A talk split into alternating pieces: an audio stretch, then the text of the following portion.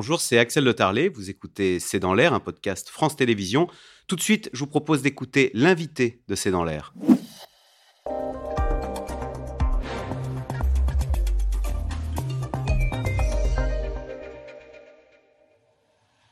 Amine Meslem, bonsoir. Vous êtes chef de rubrique à 60 millions de consommateurs et vous publiez ce hors-série intitulé Sécheresse, sauver sa maison.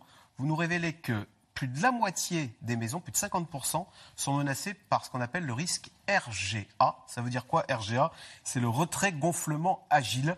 Je vous propose, avant de vous faire euh, réagir, de regarder euh, ce reportage. C'est un couple dans l'Ain qui est désemparé par les fissures provoquées par ce retrait gonflement argile. C'est un sujet de Denis Sébastien.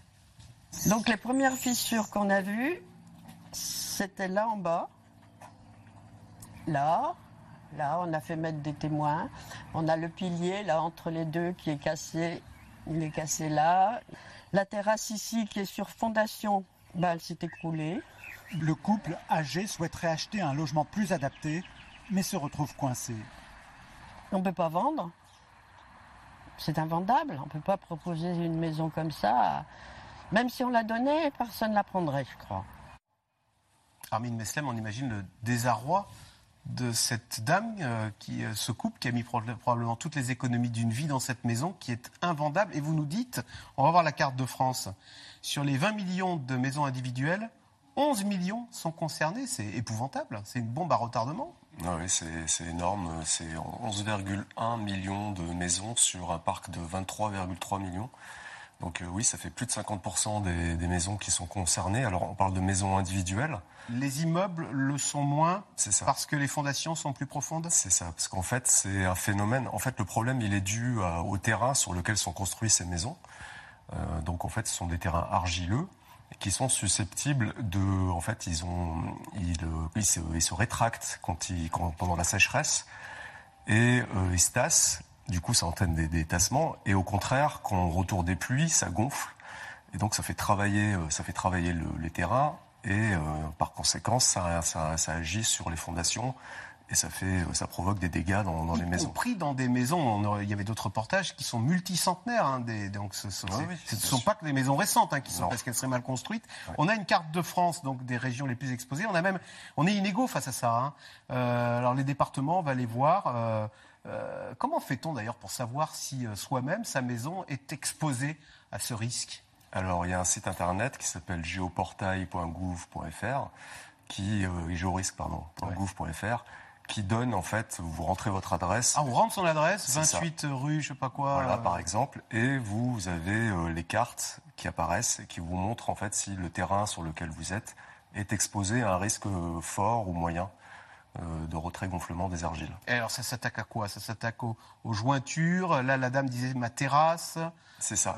en fait, c'est. On peut plus fermer les fenêtres aussi bien? C'est exactement ça, c'est-à-dire que selon les mouvements du terrain, plus ou moins importants selon les endroits, ça peut agir, par exemple, effectivement, euh, ça va, il va y avoir une distorsion au niveau des portes et des fenêtres que vous pourrez plus ouvrir. Il va y avoir surtout des fissures qui vont apparaître sur les façades.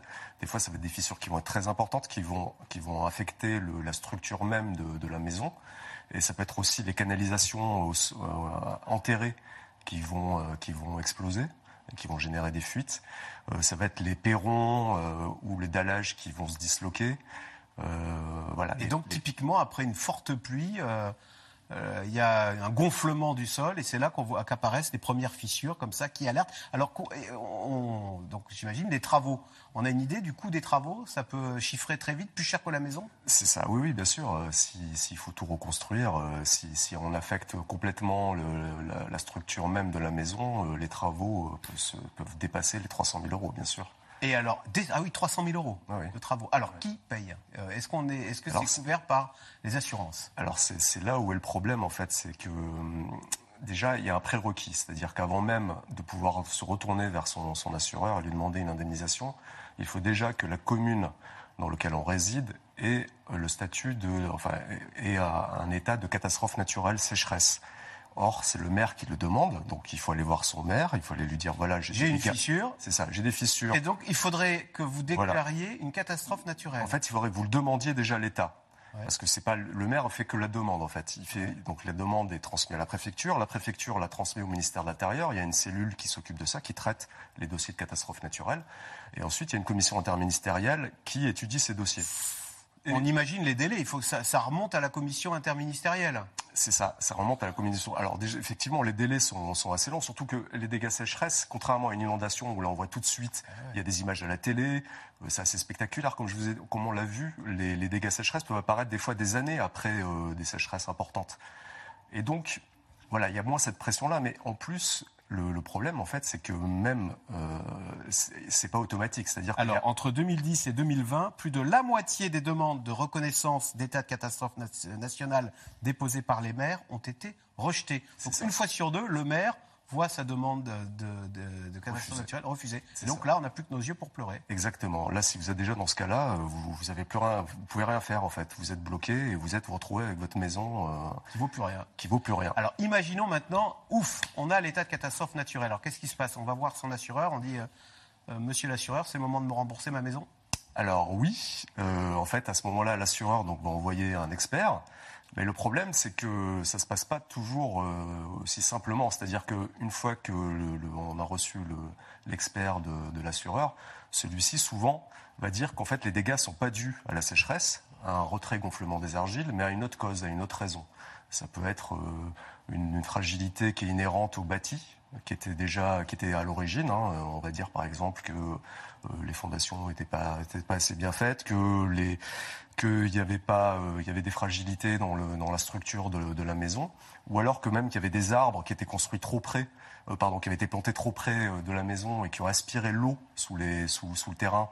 Enfin, voilà, ils vont, ils vont invoquer d'autres raisons qui fait que de toute façon, il y a des gens qui vont, euh, qui vont se retrouver euh, sans, sans indemnité. Alors, fort heureusement, les autorités sont conscientes euh, du problème. D'ailleurs, il y a eu un rapport de la Cour des comptes hein, en février dernier ouais. qui note que ce système, le régime d'indemnisation est devenu, je cite, hein, inéquitable suscitant l'incompréhension et la remise en cause. C'est vrai que c'est une bombe sociale terrible. Hein. Si une maison sur deux euh, tombe dans, dans, dans ce cas-là, alors du coup, le, le, gouvernement a fait passer une loi pour essayer de, de, enfin, comment dire, de faciliter euh, les démarches, c'est ça?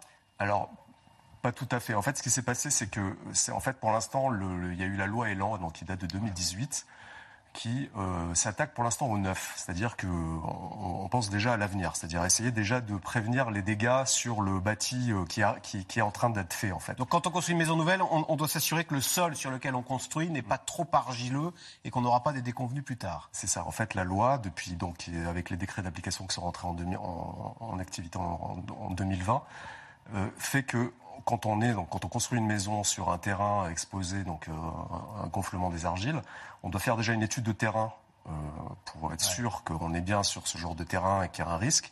Quand on vend le terrain, et ce, ouais. et ce, et ce diagnostic doit être ajouté aussi à, à donc à l'acte de vente du terrain. Et ensuite, si donc jamais les sols argileux vont valoir de moins en moins. Hein. Ben, il peut y avoir un risque, oui, effectivement. il peut y avoir un risque de, de dévalorisation. Et ensuite, euh, quand on construit, euh, il y a des, un certain nombre de règles à appliquer, euh, donc d'avoir des fondations un peu plus profondes, euh, d'avoir un drainage. De, enfin, Est-ce voilà. que le risque, ce sont que les assureurs, voyant ces factures qui vont se démultiplier, vont euh, regarder la nature du sol sur laquelle est construite euh, notre maison et dire là, j'assure plus là.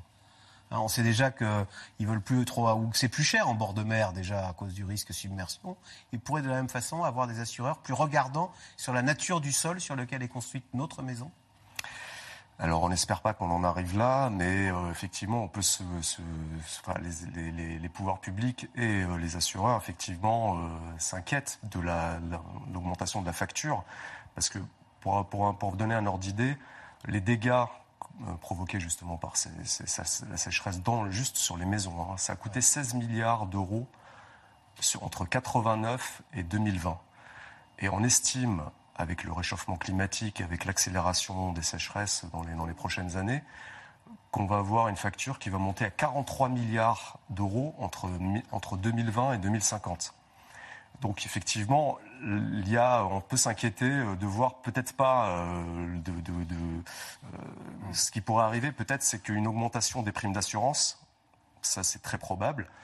Il pourrait même, alors il y, a, il y aurait même des scénarios qui diraient qu'on pourrait concentrer, enfin que les, les, les, les départements euh, dans lesquels, euh, ce, ce, qui sont les plus touchés, pourraient peut-être, euh, les gens qui résident dans ces départements pourraient payer plus cher. Plus cher leur assurance. En tous les cas, c'est dire si la facture climatique risque d'arriver et c'est dire si ces fissures, on va les regarder bien, bien d'un bien mauvais œil. Merci beaucoup, euh, Annie Meslem. Donc je, re, je renvoie vers ce hors-série, hein, Sécheresse, sauver sa maison. Vous restez sur France 5, tout de suite, c'est dans l'air qui revient sur le meurtre de Karine Esquivillon. Et eh bien, vous savez que le mari a reconnu, c'était bien lui, euh, le meurtrier, une balle d'un coup de fusil euh, accidentel, dit-il. Euh, c'est dans l'air qui est intitulé Fait divers, les maris meurtriers. Merci d'avoir écouté C'est dans l'air. Comme vous le savez, vous pouvez désormais écouter l'intégrale, mais aussi l'invité ou vos questions à nos experts. Tous ces podcasts sont disponibles gratuitement sur toutes les plateformes de streaming audio. Et pour le replay vidéo, c'est sur France.tv, bien évidemment. À bientôt.